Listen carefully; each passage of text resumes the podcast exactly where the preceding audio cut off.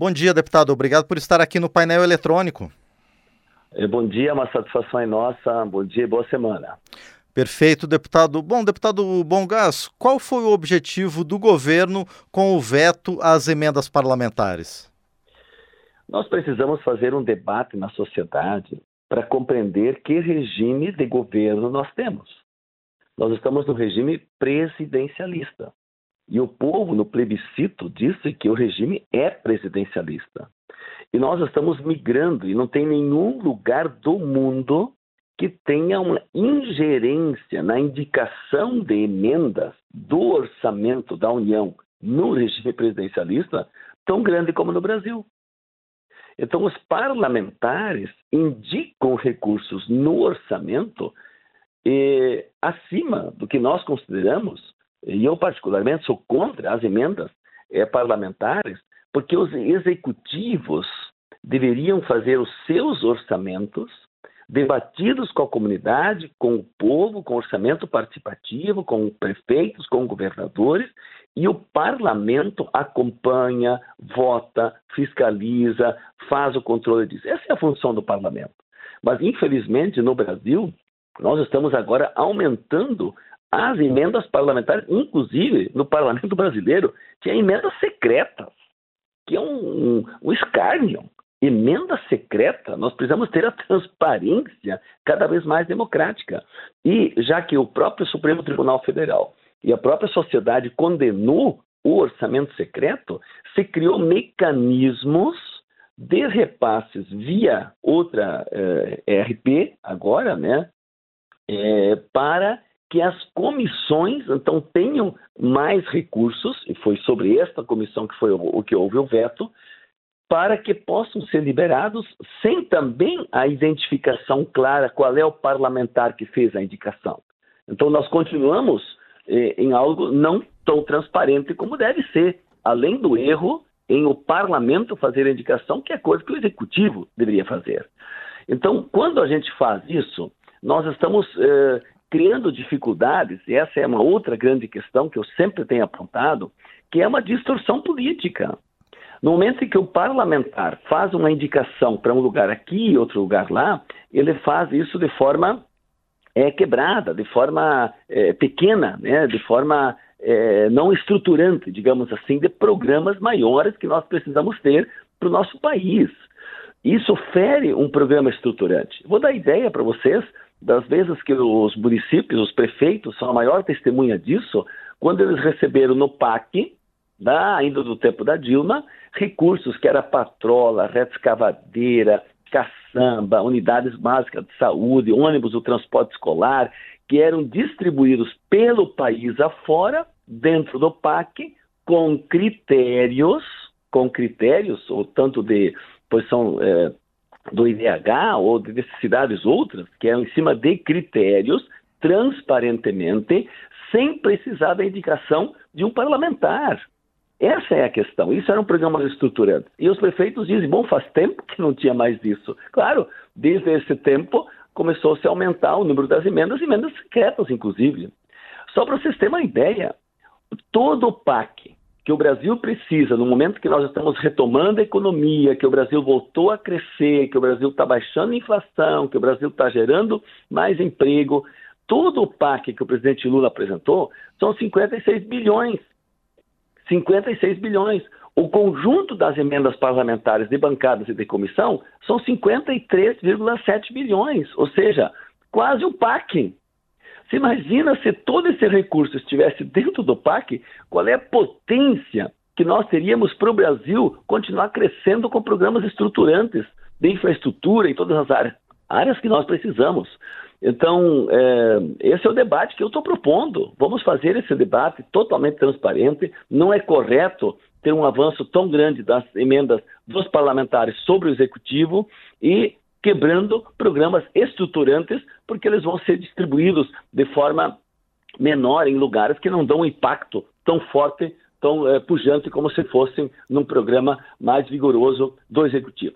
Agora, deputado Bongas, também não faz parte da atividade do parlamento identificar necessidades das comunidades e propor recursos para essas localidades? mas ele faz isso dentro do trabalho, do seu trabalho parlamentar. Sim. Cabe ao parlamentar fazer, mas não cabe ao parlamentar ele passar a colocar o dinheiro. Essa é a distorção. E o parlamentar precisa estar vinculado às suas bases, levar isso para os governos, fazer o debate, fazer projetos de leis, fazer a fiscalização, mas não substituir, entre aspas, o executivo ele colocando dinheiro, porque ele vai atender aonde? Em todo o país? Não, só nas suas bases eleitorais. Essa é a distorção. Essa é a distorção. E, e é fundamental também que a gente compreenda que o país mudou. Quando um país não tem programa, quando o país não tem governo, quando o país não tem programas estruturantes, como nós tivemos no recente passado, bom, aí também, aí aumentou ainda, ainda mais com orçamentos secretos e negociações fajutas que nem foram feitas no orçamento secreto, aí sim, aí nós estamos numa situação difícil. Mas o país voltou com o presidente Lula, com programas estruturantes, com SUS qualificado, com programa Mais Alimentos, com orçamentos, com PAC, com debates o presidente Lula tem feito esforço de conversar com todos os governadores. O presidente anterior não conversava com governadores. O Lula está falando com os governadores, inclusive, que são de oposição, porque passou a eleição. Nós temos que pensar um país, um país para crescer. Então, no momento que tem governo e tem propostas, aí sim retirar os recursos do governo para não poder desenvolver o país é ir contra a história.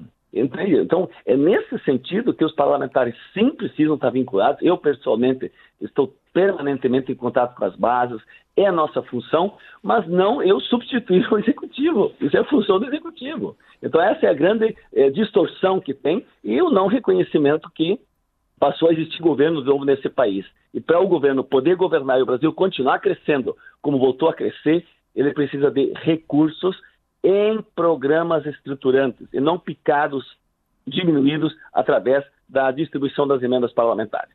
Agora, deputado Bongas, durante uh, os trabalhos da Comissão Mista de Orçamento, a análise da proposta orçamentária, havia um acordo para manter um certo valor, especificamente nesse caso das emendas de comissão. Esse acordo ele pode ser retomado, deputado? a construção de acordos, de diálogos e propostas sempre existem. E isso é da vida e vai continuar existindo. O governo está aberto a fazer diálogos. Mas o debate era de 11 bilhões. Sempre esse valor foi falado. Foi falado de 11 bilhões nas emendas de comissão. E não de 16,6 bilhões. De 11 bilhões. É isso que eu tenho lembrança. Tem outros líderes do governo que fizeram essas negociações e essas conversações, que participaram disso. Eu, falo por mim, sempre ouvi de 11 bilhões e foi para 16,6. E o veto se refere exatamente a 5,6, que é exatamente o que excede 11 bilhões. Então, é, esse é um debate, esse diálogo continua e, e nós continuaremos sempre, o governo Lula tem todo interesse de ter é, relações é, qualificadas com o Congresso Nacional, com a sociedade. Agora, nós, e o ponto que eu coloco aqui, é exatamente o que cria né, um crescimento absurdo, estupendo. Mesmo com 11 bi, estamos bem acima do que era no passado, no, no, no orçamento anterior. Então, é esse ponto que eu levanto mais no sentido do debate do erro estratégico, que é nós ir aumentando tanto as eh, indicações dos parlamentares ferindo né, os programas estruturantes que chegam em todo o país com critérios né, transparentes e não algo que não é efetivamente tão transparente. Deputado Bongás, há algumas comissões que tiveram cortes mais profundos, algumas inclusive ficaram sem nenhum valor é, dessas emendas é, de comissão. Como é que fica a questão dessas comissões? Também vai entrar nessa negociação, deputado? É aí que está o problema. Por que, que a gente chega a esse ponto? Porque o programa do executivo, para todas as áreas, teve um debate, inclusive eu fui relator, do PPA participativo, do orçamento de recursos para todos os ministérios. Todos eles. Então, teve um debate para a organização dos ministérios em todas as áreas. O que se fez é que, para algumas áreas, alguns ministérios, se jogaria mais recursos que seriam então liberados através de comissões para atender demandas de parlamentares. É disso que nós estamos falando. Então, quando o ministério uma, não tem o devido recurso, ele precisa lutar dentro do orçamento, das regras do orçamento que vem do executivo, que é aprovado, que é alterado no parlamento. Então, essa é a questão principal né, que nós estamos debatendo. Então, todas as áreas que são importantes para o país, seja no turismo, na ciência, na tecnologia, na educação, na saúde, todas as áreas, elas serão olhadas com toda a atenção por parte do governo presidente Lula, que está fazendo inclusive participação popular, social, no PPA participativo, que eu fui o relator, onde os ministros foram em todos os estados do país. Essa é a grande mudança. Não é só o parlamentar que fala com o povo. Agora o governo também fala com o povo né? fala com prefeitos, reúne com governadores, reúne com a sociedade civil, e essa, esse é o amadurecimento político que nós precisamos é, avançar mais, para que o executivo faça essa presença com os parlamentares. Os parlamentares têm seus espaços de contatos diretos com o povo e fazem o acompanhamento, a cobrança e a fiscalização sobre o orçamento que é do executivo. E, deputado Bongás, essa questão pontual da, do veto às emendas é, de comissão, ela acaba trazendo um certo ruído na relação entre o Poder Executivo e aqui o Legislativo. O senhor considera que é possível superar essa divergência, fazer uma, uma concertação entre governo e parlamento, como havia no ano passado, em que vários temas de interesse do governo foram aprovados com uma certa tranquilidade aqui no Congresso? Eu sempre digo que isso existe, o diálogo do governo, a presença dos ministros, junto com os presidentes das casas, junto com os parlamentares, isso sempre vai continuar existindo. Nós temos que procurar uma boa equação. Agora, o que nós uh, questionamos, o que eu questiono, que não há motivo de ter ruído sobre isso. Por quê?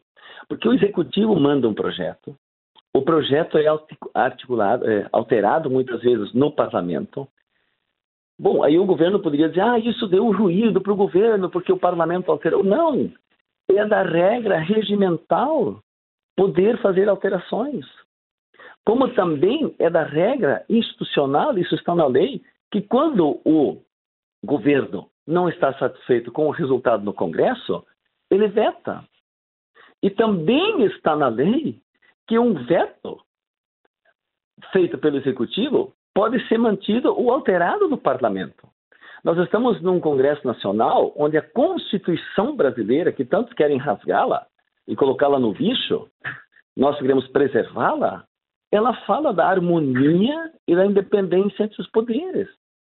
E cabe ao parlamento alterar, pode o executivo vetar, o parlamento derrubar o veto. Isso faz parte do processo democrático. E nós precisamos entender que essas, eh, essas, eh, esse, essa constitucionalidade né, da independência e da harmonia dos poderes, ela permite nós fazermos isso.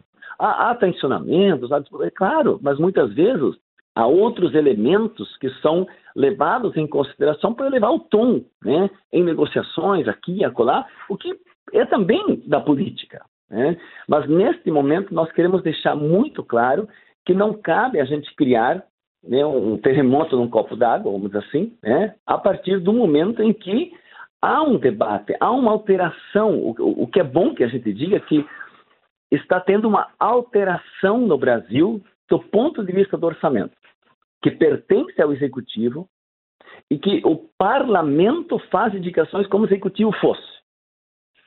E fortemente, em valores absurdos, crescentes a cada ano. Essa é a diferença. E é esse debate que nós precisamos fazer com a sociedade brasileira. Se isso é correto ou não é correto. Porque isso eu repito e concluo que isso quebra os programas estruturantes, os impactos para o crescimento do país, para a estabilidade democrática, para os programas em todas as áreas serão menores se nós fizermos eles recursos fatiados.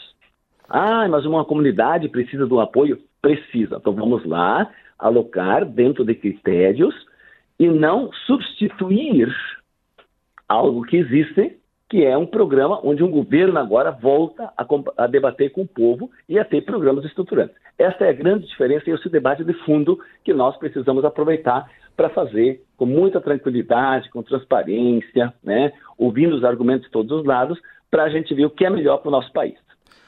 Pois é, deputado Bonga, sobre essa, essa concertação, né, esse acordo necessário. Vai ter é, reunião essa semana, vai ter um espaço de negociações ao longo dessa semana. O senhor considera que vai se chegar a uma solução que contemple, deputado? Não, com certeza. Pode-se não ser integral de contemplar todos os desejos, né? mas haverá um esforço, sim, do governo para que possa, tanto na questão eh, dos recursos, mas que eles sejam de fato para que o país possa continuar crescendo. Né? E um outro ponto que nós nem comentamos, que é sobre o prazo de pagamento. Né? Houve também uma, um, outro veto, né, que é sobre a exigência que foi posta por parte do parlamento é, de pagamento das emendas dos parlamentares até uma data na metade do ano, até julho. Nesse sentido, houve também o veto, porque o orçamento é todo ano. E ele tem que ser colocado imaginando todo ano a sua execução. E o governo fará também um diálogo com o parlamento sobre esse cronograma, inclusive né, esses diálogos estão em curso, né, de cronograma de pagamentos. Então, por parte do governo, há sim e sempre haverá desejo de diálogo e construção porque nós precisamos reconstruir o Brasil, nós precisamos tirar o Brasil do mapa da fome, nós precisamos fazer gerar emprego, nós precisamos fazer que caia mais essa loucura desse juro alto que o Banco Central impõe, para que possa ter uma neoindustrialização nesse país.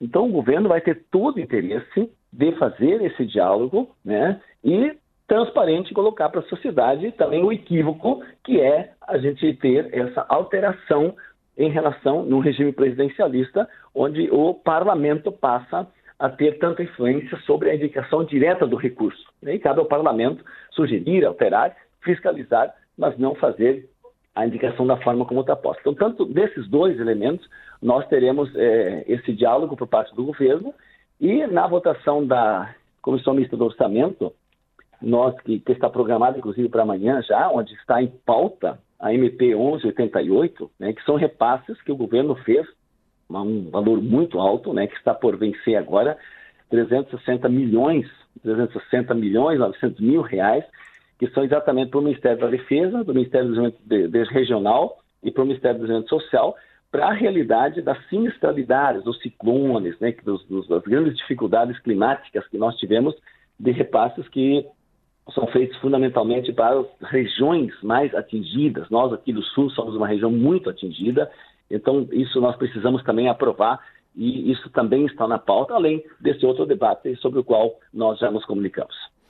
Perfeito. Nós conversamos então com o deputado Bom Gás, do PT do Rio Grande do Sul, vice-líder do governo aqui no Congresso Nacional, a respeito dessa questão das emendas de comissão que foram vetadas pelo Poder Executivo.